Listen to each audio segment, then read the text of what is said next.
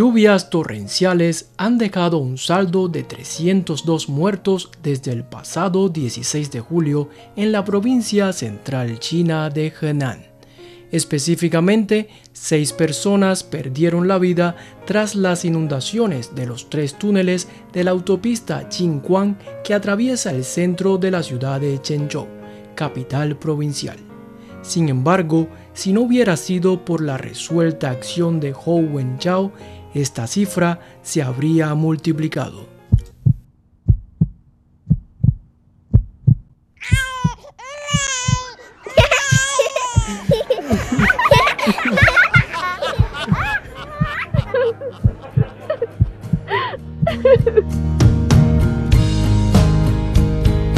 Caras chinas, historias de la gente común y corriente.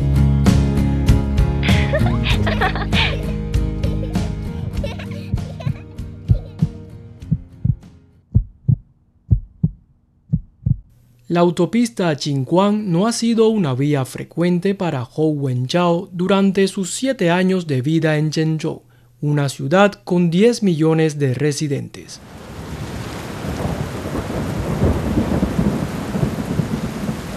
Cuando decidió salir a gestionar algunos asuntos privados la tarde del 20 de julio, la lluvia no daba ningún indicio de cesar a corto plazo.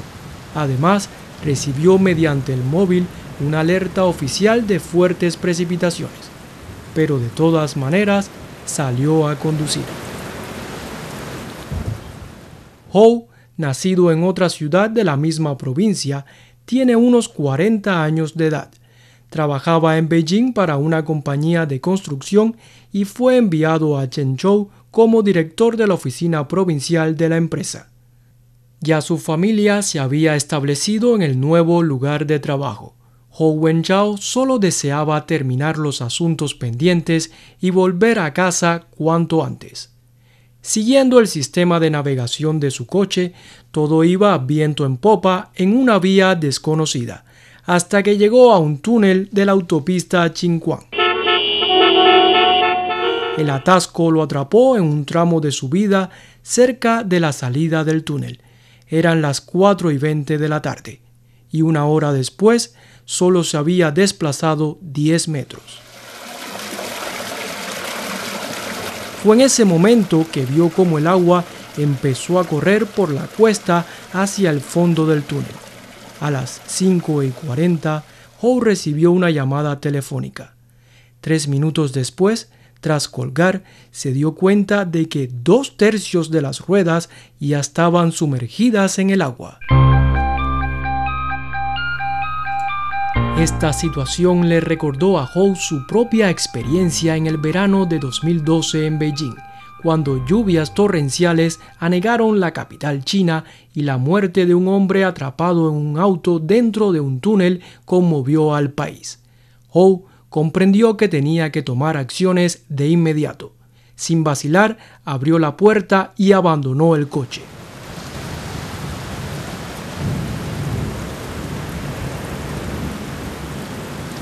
En ese momento, el nivel del agua ya sobrepasaba las rodillas. Howe y algunas personas que habían tomado la misma decisión caminaron a través del agua cuesta arriba. El auto de Howe se encontraba en la parte posterior del atasco de vehículos y por delante había decenas de coches.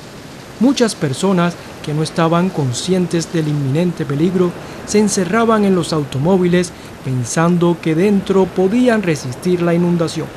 No obstante, el agua seguía subiendo. Era ahora o nunca era la última oportunidad para abrir la puerta y escapar del peligro.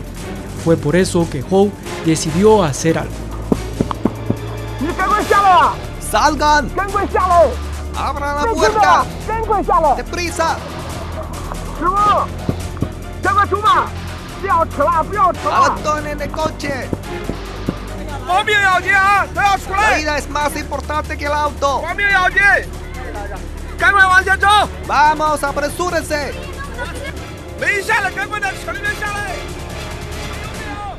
gritó y golpeó la ventanilla de cada vehículo por el que pasaba para alertar a los conductores que tenían la ilusión de salvarse junto con su auto.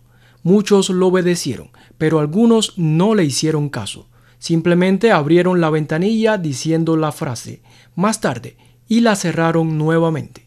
Al principio, Howe fue la única persona que dio la alarma a las personas ahí estancadas.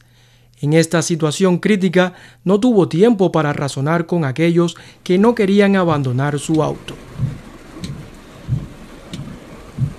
Marchó a través del agua que en ocasiones alcanzaba su pecho, alertando a todos y golpeando las ventanillas de los coches a su paso, hasta llegar a la parte elevada de la carretera, donde más voces se unieron.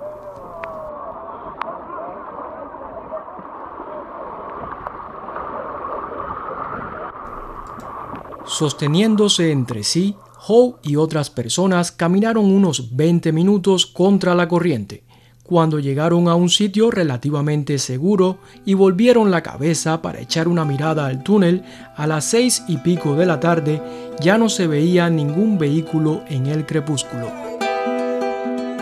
Todo se había hundido en el agua. La crecida fue tan rápida, espero que todos hayan evacuado el lugar dijo Howe en una entrevista posterior.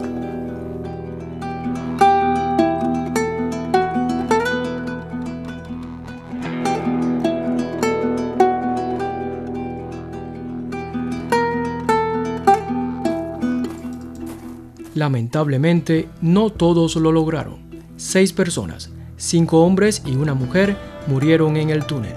Pero la pregunta es, ¿a cuántas personas salvó Hou Wen-Yao Solo sabemos que después de que las autoridades drenaron el túnel de 1835 metros de largo, luego de sacar unos 300.000 metros cúbicos de agua, encontraron los restos de 247 vehículos dispersos a lo largo del túnel como juguetes abandonados.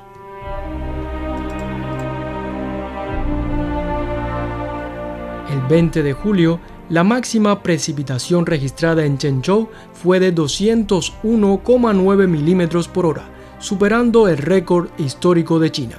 Esta cifra significa que en solo una hora, el equivalente a casi la quinta parte del agua del lago Chapala o el 0,2% del Maracaibo cayó sobre la zona urbana de Chenzhou. La ciudad ubicada en el árido norte del país no había tenido oportunidad de prepararse para lluvias tan monumentales.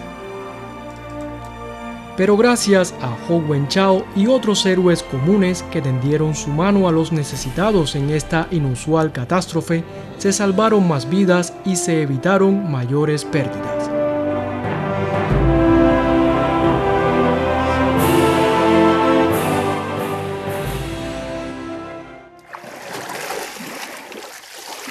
Camino a casa, Howe se topó con muchas personas que caminaban con el agua hasta las rodillas y a veces hasta el pecho. En los tramos difíciles, los desconocidos siempre se ayudaban para cruzar y se despedían diciendo, cuídese mucho. También recordó que los niños, mujeres y ancianos recibieron asistencias especiales. Howe no detalló su aventura a sus familiares hasta llegar a casa a las 2 de la madrugada, al día siguiente contrajo un resfriado que le provocó algo de fiebre. Luego descubrió que los videos que había subido a las redes sociales se volvieron virales y se había convertido en una celebridad.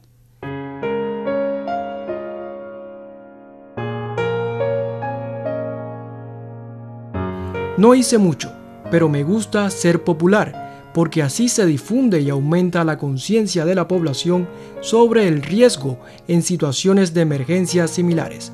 Se puede decir que los reportajes sobre las lluvias de Beijing salvaron mi vida, dijo Hou Wen-Yao, que estaba ocupado ya en calcular las pérdidas de su oficina tras las inundaciones.